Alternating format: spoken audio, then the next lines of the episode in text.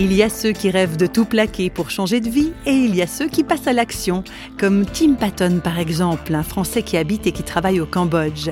Mais réflexion faite, s'il a tout quitté pour s'investir dans l'aide aux enfants des rues de Phnom Penh, Tim Patton ne s'est pas décidé sur un coup de tête. Non, c'est plutôt un coup de pouce du ciel qui l'amène un jour à poser les yeux sur une carte du monde et s'intéresser de près au Cambodge.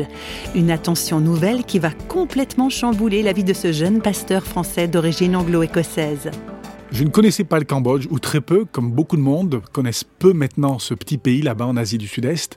Euh, on en parlait beaucoup dans les années 70 avec le génocide, et, et puis depuis, on en parle très peu. Alors je ne pouvais pas, c'était comme une obsession, je ne pouvais pas retirer ce petit pays qui avait tellement souffert euh, de mon esprit. J'habitais à Amiens, en Picardie, j'étais pasteur. Quand j'ai appris qu'il y avait 20 000 enfants qui dormaient dans les rues de Phnom Penh, quand j'ai lu ces chiffres-là, mais j'ai dit, mais qu'est-ce que je fais à rester dans mon confort à Amiens? J'ai dit, je veux donner euh, les années que Dieu me donne pour apporter à ces enfants ce que moi j'ai eu et ce qu'ils n'ont toujours pas reçu. Et en septembre 99, euh, j'ai acheté un billet aller simple et euh, j'ai atterri euh, à Phnom Penh, la capitale du Cambodge.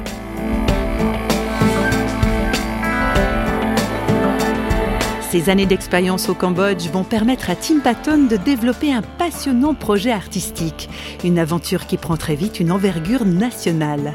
Le Cambodge n'a pas eu l'occasion que beaucoup de pays ont de développer tout ce qui est l'art. L'art a été détruit dans les années 70 par les Khmers rouges. Et donc tout ce qui est musique, danse, euh, donc tout l'héritage du Cambodge a failli euh, disparaître. je me suis rendu compte en fait tout au long des années, en voyageant un peu partout au Cambodge, j'ai dit mais il y a des gens de qualité ici, il y a des artistes en herbe. Pas simplement des Cambodgiens, mais aussi des expatriés, des gens qui viennent travailler et qui sont doués et j'ai dit, euh, il n'y a pas que Incroyable Talent ou, euh, The Voice qui pourrait... Euh, pourquoi on ne lancerait pas un projet dans ce sens? Et puis il y a deux ans, j'ai lancé You've Got Talent. Donc vous avez du talent.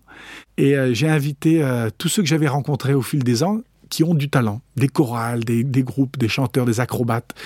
Et on a lancé ça et ça dure 90 minutes et on a un artiste après l'autre ou des groupes d'artistes. Et ce qui est chouette, c'est que les gens à la fin du spectacle, ils votent donc qui décide qui est le meilleur, qui sont les meilleurs. Et donc, s'il y a 800 personnes, il y a 800 votants. Et c'est très bien parce que l'enfant des rues, il a une voix. Il se fait entendre. Alors, il y a quelques membres de la famille royale Sihanouk qui viennent qui participent. Alors, les Cambodgiens, euh, surtout ceux qui sont pauvres, n'ont jamais eu l'occasion de voir euh, un membre de la famille royale. Je crois que c'est le seul endroit au Cambodge où l'on trouve sous le même toit des membres de la famille royale et des enfants des rues. C'est une grande leçon. Et là, on apprend effectivement que bah, la princesse euh, Norodom et le petit Nari, qui ramasse des ordures, tous les deux ont de la valeur. Et aux yeux de Dieu, tous les deux ont de la valeur.